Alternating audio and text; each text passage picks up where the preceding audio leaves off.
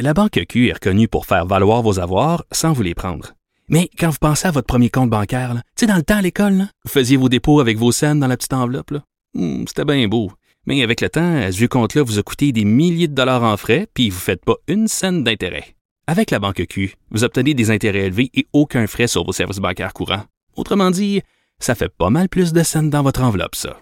Banque Q. Faites valoir vos avoirs. Visitez banqueq.ca pour en savoir plus. Joignez-vous à la discussion.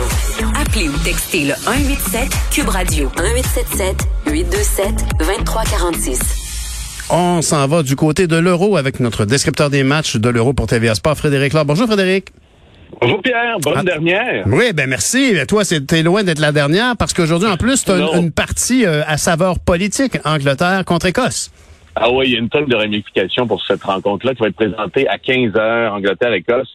Euh, écoute, c'est la plus vieille rivalité euh, internationale. Ça fait 150 ans qu'on a joué le premier match entre ces deux équipes-là. C'était 1872, pour te dire. À ce moment-là, euh, ça, s'était- ça s'était terminé par un 0-0, mais les règles étaient un peu différentes à l'époque. C'était vraiment au balbutiement. Ben, j'allais dire du soccer, mais du sport organisé à travers la planète, hein, parce que ça a été euh, le soccer en partie un précurseur pour tout ça. Il y a eu aussi euh, cette rencontre en 96. La dernière que l'Écosse a participé à l'Euro, ils se sont fait éliminer par l'Angleterre et ça quand même au pays de Margaret Thatcher.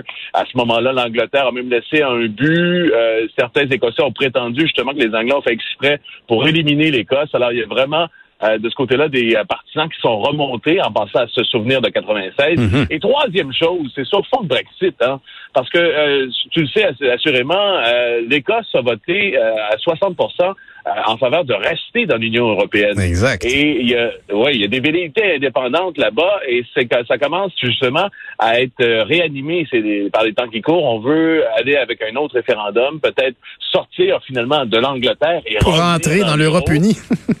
Exactement. Alors ça- oui, c'est ça. C'est pour sortir pour rentrer, choisir son camp et euh, ben euh, ça pourrait être récupéré euh, avec une bonne prestation écossaise euh, parce que naturellement en politique on peut récupérer tout ce qu'on c'est le recyclage est de bon ton. Alors je veux pas être trop cynique, mais par moment par rapport au sport seul. Bref, il y a vraiment euh, un, fond là, et des ramifications, beaucoup de ramifications qui euh, euh, qui sous-tendent ce match-là. Euh, au niveau sportif, si on prend juste le match, je te dis que l'Angleterre a vraiment une très belle équipe, une très jeune équipe. Par contre, est-ce qu'ils ont l'expérience nécessaire pour passer à travers les tempêtes et les moments difficiles, Ah. le crunch là, euh, de ce tournoi-là? Moi, c'est la question qui me chicote présentement à propos de l'Angleterre. Hmm. Et qu'en est-il de la Suède qui va retrouver, euh, paraît-il, un de ses euh, meilleurs joueurs là, qui, avait testé positif à la COVID?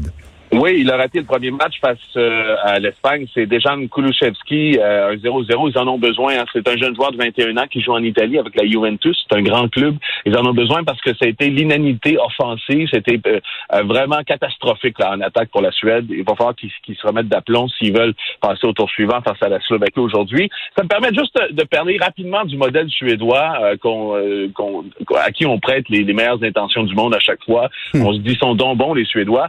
Ben il y a un modèle. euh, écoute, Kulusevski, celui dont je te parle, qui revient de COVID, ses parents sont macédoniens. Ils font partie de cette génération qui a immigré. Il y a eu une grosse immi- immigration en Suède de 85 à 2015. C'était par habitant le pays qui recevait le plus d'immigrants à ce moment-là, la Suède. Euh, L'intégration a été coup-ci, coup-ça, tant et tellement qu'en ce moment, si euh, tu es né à l'étranger, euh, en général, le, le- le taux de chômage pour les personnes nées à l'étranger, c'est 22 Oh. à comparer aux Suédois de, de souche, c'est 4% Oh, Euh, ça, c'est un écart des, intolérable. Ça crée des tensions, me semble.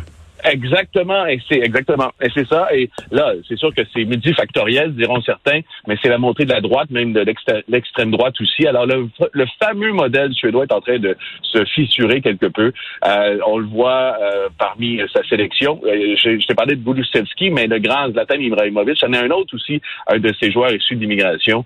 Euh, une immigration qui était surtout pour la main d'œuvre à l'époque. Maintenant, c'est rendu une immigration familiale. Euh, ben voilà. Alors ça, ça, c'est intéressant. parce que Décidément, a- Frédéric, t'es es un excellent descripteur de match de- pour l'Euro, mais t'es aussi un bon analyste sociétal de- qui se déroule sur un match, euh, de- sur un terrain de foot. Merci Frédéric. Et C'était un plaisir de te parler cette année. Puis euh, ben, bon été, puis euh, bon Euro. Bonnes vacances à toi. Salut.